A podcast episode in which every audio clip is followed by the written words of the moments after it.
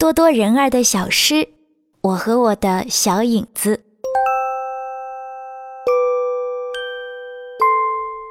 在漆黑的夜晚里，我早就该睡觉了。我和我的小影子走在像牛奶一样白的雪上，我的鞋踩在雪上，像踩在饼干一样。我看到了天上的光，照在我的小影子上。那个光好像是另外一个世界来的。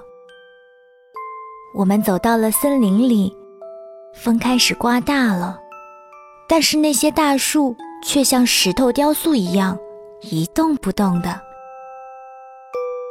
我们越走就离小房子越远，但我又觉得更美。